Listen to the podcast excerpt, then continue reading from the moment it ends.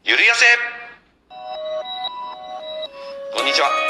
福岡で活動中のトレーナーインストラクターの GO です。この番組では元超絶運動音痴の私 GO がゆるーくても確実にできるダイエットやボディメイクの方法をお伝えしていきます。それでは今日もよろしくお願いします。はい始まりました。ゆるやせラジオ。再生してくれてる方ありがとうございます。今日もよろしくお願いします。あの前回の分ちょっと聞きづらくなかったですか？あの自分で聞いてみてもねなんかぼやけてる感じというかあの前回の第7回と前々回の第6回を比べてみるとねよくわかるんですけれども収録の状態がね良くなかったのか多分まあ原因はこれだろうなっていう思い当たる節がまああるので今回がちゃんと聞きやすくなってたらいいなって思ってます。さてさてさてさて今回は、えーミトコンドリアについてん？ん？ミトコンドリアってなる方もまあいらっしゃるかと思うんですけどもおそらく誰もが名前は聞いたことはあるはずです。ミトコンドリア自体は中学の理科で習います。まあ中学の理科覚えてないんですけどね僕もね。まあ、ところでなぜミトコンドリアの話をしようかなと思ったかと言いますと、えここ福岡では今年の11月に2年ぶりの福岡マラソンが開催されます。昨年2020年は中止になってるんですよね。コロナで。今年もどうかなと思ったんですけども感染対策を講じながら開催という運びになったそうです。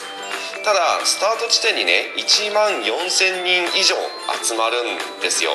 どう対策するかは謎です。これはいいとして走ることとミトコンドリアってねつながりがあるんですよね。厳密に言うと走るだけではまあないんですけどもここでは分かりやすく走るというふうに特定しておきます。あの僕のお客様もね何人か、えーマラソン初挑戦を口にしてますし、えー僕自身も福岡マラソンの参加の申し込みはすでに済ませているのでこれを機に、えー知ってもらおうかと思いまして。はい、前置きすっげえ長くなりましたがそもそもミトコンドリアって何でしょうか、えーウィキペディアにはこう書かれています。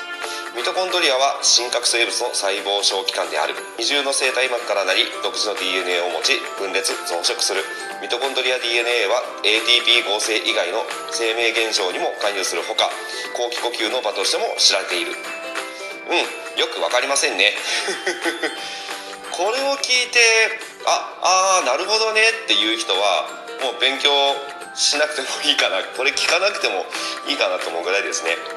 まず人を含む動物のエネルギーは ATP と呼ばれますがこのエネルギーを生み出すのがミトコンドリアの主要な目的の一つ。ただ全部が全部なわけじゃなくて瞬発力とか、えー短期的なエネルギーは筋肉や肝臓に蓄えられているグリコーゲンあのブドウ糖ですね。芋とかご飯なんかのでんぷん質から出されることが多いんですね。でも短期的なエネルギーはそんなにたくさんのエネルギーを生み出すんじゃなくて数字で言うと1グルコースでエネルギーが2とか3とかなんですね。だから短期的な無酸素運動って疲労も早く長続きがしなくなるんです。それに比べて酸素を取り込んでミトコンドリアでエネルギーを生み出すと1グルコースで38ものエネルギーが出ます。これが有酸素運動でありミトコンドリアの特徴なんですね。酸素を取り込みながらのエネルギー産生は乳酸あの疲労物質ですねの生成も遅く、えーつまり疲労がたまるのが遅い。グルコースの他に脂肪酸つまりは脂肪を使うこともできます。で有酸素運動を定期的に続けているとミトコンドリアの数が増えるんですよね。だからその分エネルギーの生成が早かったり、えー疲労が遅くなったりするんですね。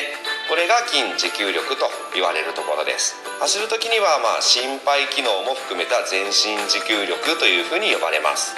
最後に、えーこの全身持久力が高い人と低い人を比べると低い人の方が心血管系の疾患の罹患率や死亡率が最大で、えー高い人の2倍ほど高くなるという研究報告もあります。歩いたり走ったりってすることはこういうところにも現れてくるんですね。はい。今日はここまでミトコンドリアいかがだったでしょうか。分かりにくいことはお便りを寄せていただければ回答いたします。